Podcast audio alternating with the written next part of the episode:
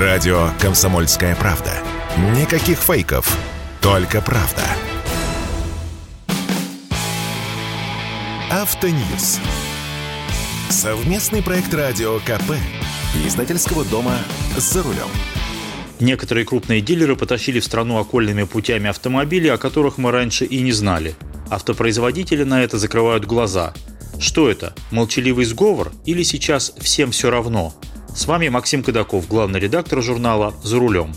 Машины к нам везут с нескольких направлений. Первыми после прекращения официальных поставок открылись пути из Казахстана и из Эмиратов.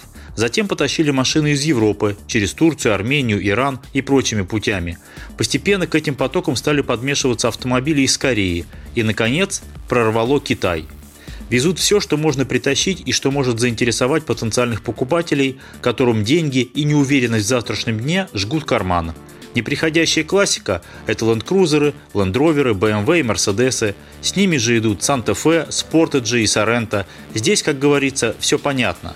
Но вот с юго-восточного направления к нам пошли машины, о которых мы не то что не мечтали, многие даже не догадывались об их существовании.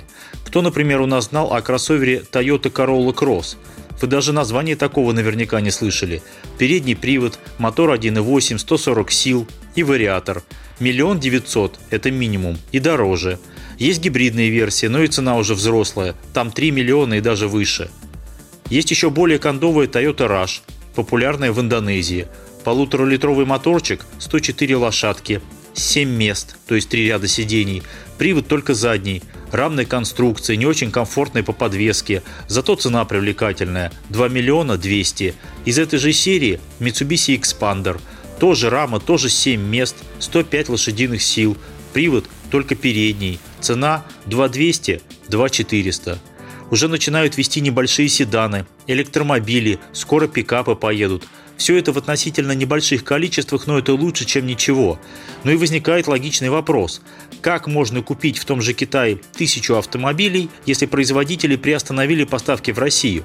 Я же рассказывал, что если условная Mazda решила к нам пока автомобили не поставлять, не ввозить, то она не будет их ввозить ни из Японии, ни через Европу, ни через Китай. Тем не менее, в России уже притащили партию седанов Mazda 6 и кроссоверов Mazda CX-4 из Китая – то есть это машины, произведенные в Китае специально для китайского рынка. Изначально они не предназначались для экспорта. Так как их можно было купить? А это дело случая. Насколько мне известно, партия автомобилей Mazda – это отказные машины. Кто-то в Китае заказал их в производство, а в последний момент от покупки отказался. Чтобы не морозить деньги и машины на стоке, их решили реализовать. Есть продавец, найдется и покупатель. И нашелся он в России – Понятно, что так стабильный бизнес не выстроить. Сегодня здесь перехватили партию машин, завтра там, но другого выхода на данный момент, похоже, нет. Тогда возвращаемся к вопросу, с которого я начал. Как на это смотрят автопроизводители? На ввоз в страну машин, которые для продажи и эксплуатации в России не были предназначены. Они никак не смотрят. Точнее смотрят, но молчат. Компаниям, которые уходят или приостановили свою деятельность в России, сейчас нет смысла разбираться с дилерами – чем они там занимаются, что они ввозят, как обслуживают эти серые машины. У автопроизводителей есть задачи и поважнее. На них сейчас на самих давит государство.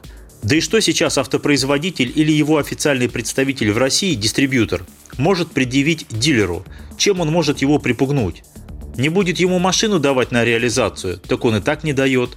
Припугнуть тем, что дилеру в наказании не будут поставлять запчасти по гарантии на те машины, что были проданы ранее по официальным каналам, но это нарушение российского законодательства, потому что товар должен обеспечиваться гарантийным обслуживанием.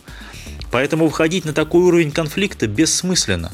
С дилерами лучше сохранить хорошие отношения, вдруг еще работать вместе придется. Да и дилеры уже ищут других партнеров, а другие – это прежде всего китайские бренды. Дилерам нужно как-то выживать. Прежде они зарабатывали на продаже новых машин, на дополнительном оборудовании, на финансовых и страховых услугах, на сервисе. А теперь продажи ниже плинтуса, поток клиентов в автосалонах резко упал. Надо же как-то выживать. Вот они и выживают. А что нужно знать нам, покупателям? Прежде всего, два момента. Первый. Ни один автопроизводитель не будет поддерживать гарантию на ввозимые альтернативными путями автомобили, хоть из Казахстана, хоть из Китая, Поэтому вы приобретаете автомобиль, допустим, Mazda 6 с китайского рынка, без гарантии. Либо гарантию вам предоставляет сам продавец, дилер. Но тогда читайте внимательно гарантийные условия. Нужно изначально понимать, за что дилер несет ответственность, а за что нет. Машина неофициальная, жаловаться будет некому, если только в суд идти. Второе. Вы должны быть готовы к тому, что поиск запчастей и даже некоторых расходников может занять гораздо больше времени. У кого в России есть склад запчастей на Toyota Rush из Индонезии или на Volkswagen Bora с китайского рынка? Ни у кого. Разбили фару? Ждите заказ. Сколько? А кто знает может две недели, может месяц. И мультимедийные системы в китайских машинах на китайском языке. Все это, конечно, уже научились перезаливать и русифицировать, но от электронных глюков никто не застрахован. Многие покупатели готовы к подобным проблемам. Желание купить новый автомобиль у нас по-прежнему выше страха нарваться на неприятности. Авось пронесет. С вами был Максим Кадаков, главный редактор журнала «За рулем». Не унывайте. Еще поездим. Автоньюз. Совместный проект радио КП.